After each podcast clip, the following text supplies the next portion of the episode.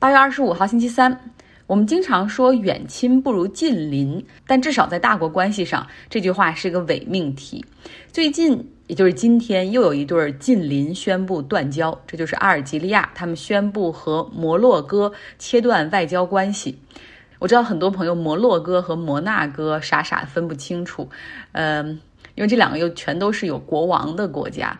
摩洛哥就是在北非的西北角这个地方。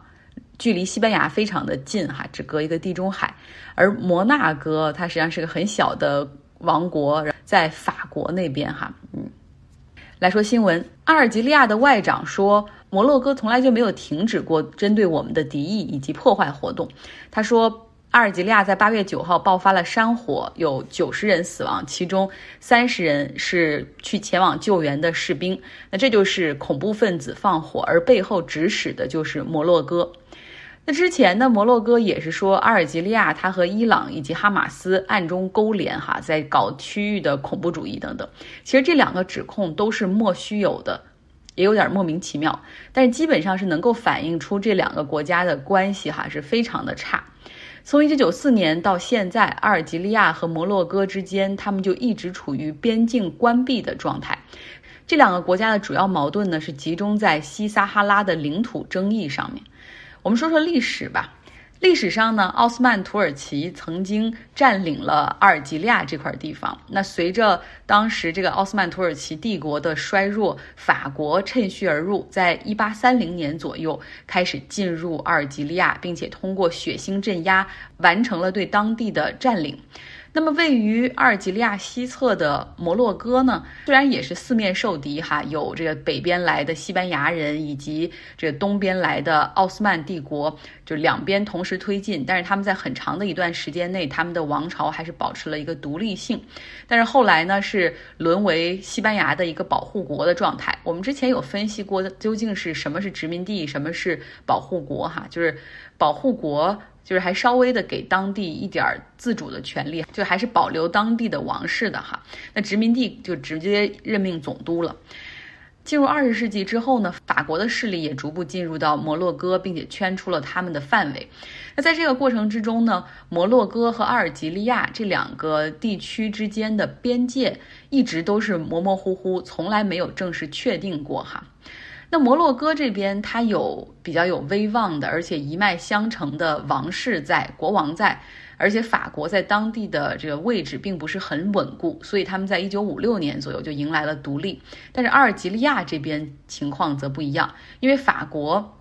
他在一八三零年左右就占领了这里嘛，所以就不停的往阿尔及利亚来移民哈，当地有百分之二十的人口都是法国人哈，而且法国在当地据说投入了很多的教育资源、基础设施建设，所以他们哪怕在当地的民族浪潮不断觉醒的时候，他们也不愿意离开哈，所以在五十年代的时候爆发了阿尔及利亚。战争主要是反对法国的殖民统治啊，双方的斗争非常激烈，直到一九六二年，阿尔及利亚才获得独立。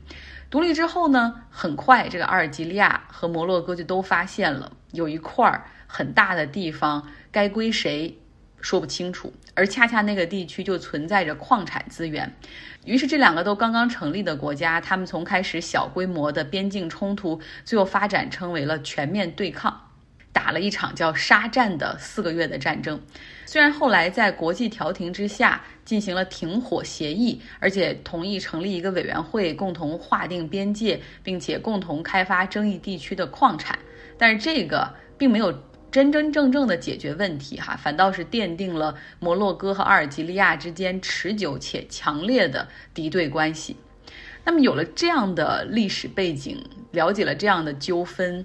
那我就理解了。我记得有一年世界杯预选赛的最终的那个外围赛，非洲区，阿尔及利亚和摩洛哥一对一去争一张门票，比赛非常的火爆。最后赛后，这个不仅球员们简直是剑拔弩张，而且赛后还爆发了大量的球迷冲突。然后我就想象到，在和平年代，人们的暴力倾向往往发泄在体育比赛中。那么另外呢，这两个国家，他们实际上在政体上也存在着很大的差别。摩洛哥它是一个二元君主制的国家，现在的这个王朝是阿拉维王朝，是从一六六四年延续下来，一直统治到现在的。那现在的国王是穆罕默德六世，他有着至高无上的统治地位。国王的权力不仅高于其他的这个政府机构，而且他也高于宪法。同时，国王还掌有着行政和立法的权利。那在军事、外交、宗教事务上都有很大的话语权。但是呢，为什么叫做二元君主制？就是它还有一套系统是民选的政府，民选的系统，有自己的议员，有参议院、众议院，然后还有自己的这个所选出来的这个政府哈。那阿尔及利亚这边则不一样，因为他当时这个努力推翻法国的统治，独立之后又和摩洛哥发生战争，所以军队在国家权力中有着举足轻重的地位。在阿尔及利亚还没有形成政治权威的时候，那个时候靠的主要是军人完成政治参与规则的一个确定，所以他们的呃政体也经常被称为叫军政体制。也有很多军人的这种高层在退役之后去进入政坛从政，哈，是有这样的一个传统。所以这两个国家从体制上来说也是存在冲突的。当然了，最根本的冲突还是领土的哈。阿尔及利亚据说是暗中支持一个叫 Palasrio 的一个地区，西撒哈拉的一个地区搞独立，而这个地区呢一直被摩洛哥视为是他的领土，所以这两个国家的肯定是不对付哈。今天讲的第二个事儿，也是最后一件事儿，是天文界有件大事儿，就是。他们即将发射詹姆斯韦伯太空望远镜上天，预计的发射时间是今年的十月三十一号，啊，当然也有可能会推迟哈，因为这个项目也是不断推迟的过程。它耗资一百亿美元打造，是美国宇航局 NASA、欧洲宇航局以及加拿大宇航局联合研发的，利用红外线去观测发射到太空的那种望远镜。那它究竟有什么样的特殊之处呢？Robert 会用两天的时间先给我们讲一讲。下个月，詹姆斯·韦伯太空望远镜将从洛杉矶登船，穿越巴拿马运河，抵达法属圭亚那的库鲁航天中心。詹姆斯·韦伯太空望远镜是美国宇航局、欧洲航天局和加拿大航天局的一个联合项目。作为哈勃太空望远镜的继任者，它将成为下一代的空间天文台。它的口径是哈勃太空望远镜的三倍，但质量只有哈勃的一半左右。他计划拍摄宇宙中形成的第一个星系的图像，并探索遥远恒星周围的行星。制造这座太空望远镜经历了二十五年，耗资一百亿美元，凝聚了来自十四个国家的数千名科学家和工程师的心血。当然，它本来也是可以走空运的，但那样的话，装箱空间将非常紧凑，而且望远镜的重量大概有七吨。在库鲁的机场到航天中心路上的桥梁承受不了这样的载荷。这个太空望远镜将被阿里亚纳五号火箭送入太空，经过二十九天的航行，会到达距离地球约一百五十万公里的地方。从地球上看去，它将比我们能看到的最暗的恒星还要微弱一万倍。在航行的途中，韦伯望远镜将慢慢地展开五张银色的翼状的。聚显亚胺薄膜，每一张大约有一个网球场那么大。这些薄膜每一张都比纸还薄，它们可以起到巨大的遮光阳伞的作用，保护望远镜的主体免受太阳、月亮和地球的光和热的影响。这样，韦伯太空望远镜将保持与外层空间一样的黑暗和寒冷，以确保接受远距离信号的时候不受干扰。然后。十八面六边形的金属皮制作的主反射镜将打开，就像一朵巨大的夜间盛开的花朵。这些镜面打开之后，将形成一个像一栋房子大小的反射面，它们将捕捉传播了一百三十多亿年的光线。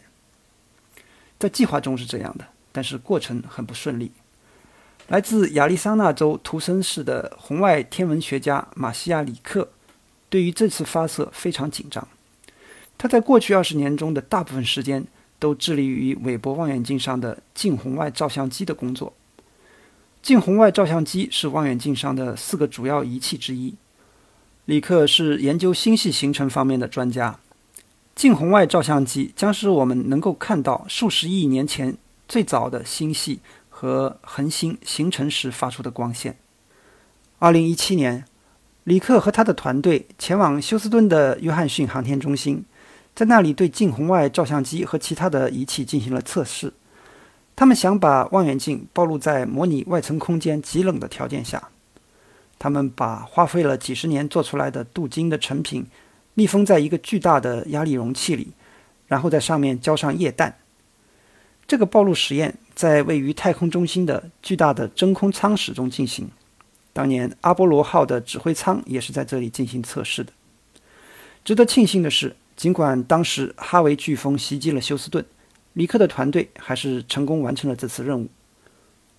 李克不仅见证了韦伯望远镜在哈维飓风中幸存下来，而且还多次面临了任务取消的威胁，以及将发射日期从最初定的2010年推迟到了2021年底的多次的延误。现在虽然发射日期已经确定，但是只有到发射三十天之后，李克的团队才能睡个好觉。一旦望远镜启动并运行，李克将回到他正常的科研工作，研究地球形成之前数十亿年在我们的宇宙中发生了什么。好了，非常感谢 Robert，明天我们继续哈。今天节目稍微短一点，新闻也确实比较速淡。我的节目不在乎时长哈，更多的是一份陪伴。希望大家有一个愉快的周三。